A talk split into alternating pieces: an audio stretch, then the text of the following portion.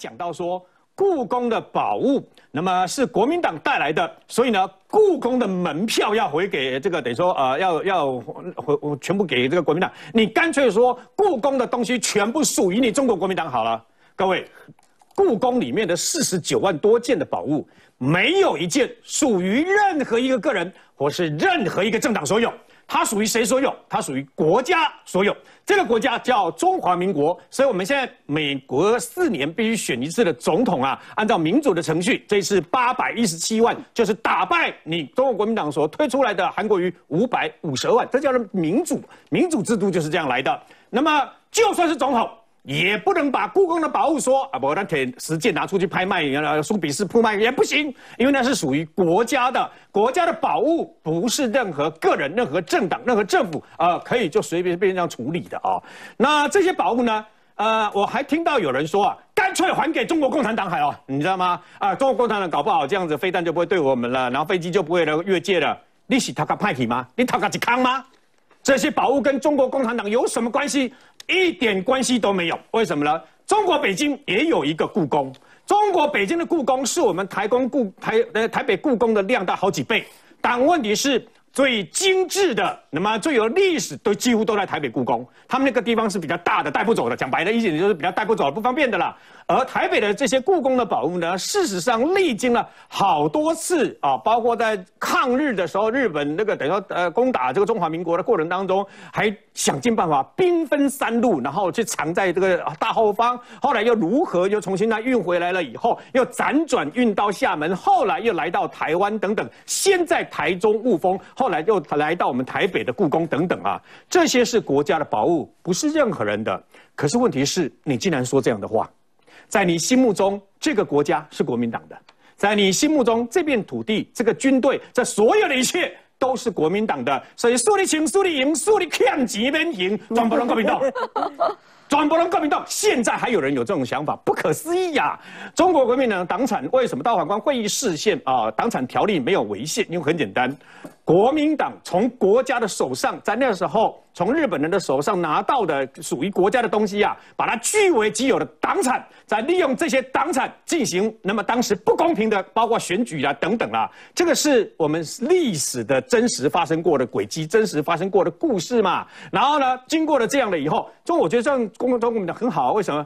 当你没有党产的时候，你要尝试用自己的方式要去公平竞争嘛，这不是很好的一件事吗？我我听见很多年轻的这个啊民意代表，对不对啊？他们都说我又没有拿到党产，那真正拿到党产利益的人，还有党产，中国国民党的党产到现在还有很多流到私人的富楼里面，包括海外，这些都要去追回来啊。所以呢，事实上追回来的党产也不是民进党政府的，是中华民国国家的。只是很可惜，没想到现在还有人这种封建的思想在说故宫的东西是国民党带来的。告诉各位了，不管是黄金还是故宫，都是中华民国的，没有一毛钱是属于任何一个政党。还是任何一个私人所有的，就故宫啊，它的年度预算当中啊，这个去年跟今年本来的这个门票的收入跟它的人事费用大概都是五亿多。那因为去年呢，这个呃，因为有很多的门票收入，那呃，今年因为观光客比较少的关系，所以今年在故宫门票收入你大概还要净赔五亿。所以今年呐，跟这个呃国民党的这位党代表陈立旭讲，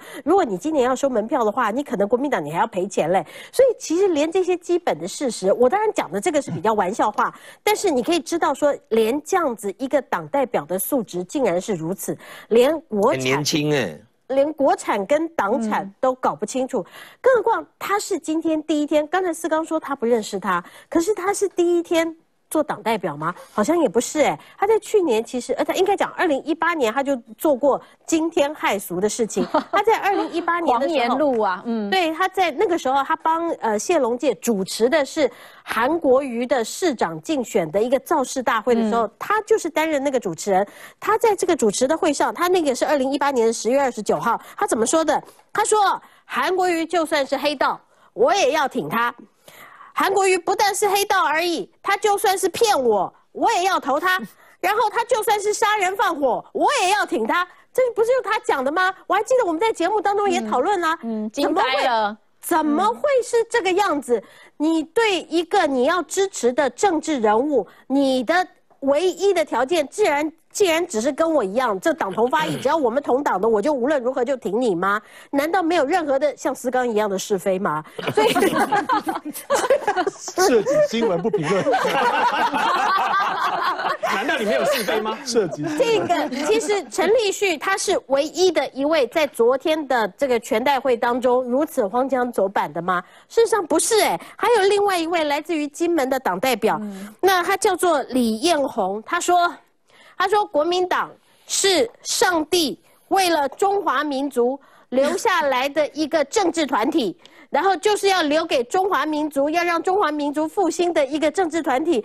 我的天哪，你是传教还是在在替国民党？所以我觉得他整个搞混了。问题是，国民党，你昨天其实最重要不是这些的花絮，不是这些的荒腔走板，这些党主呃党代表他们上台的这些很很荒诞的行径，而是在于你最重要的是。江启臣，你在选上党主席的时候，你不是答应我们说要要这个改革吗？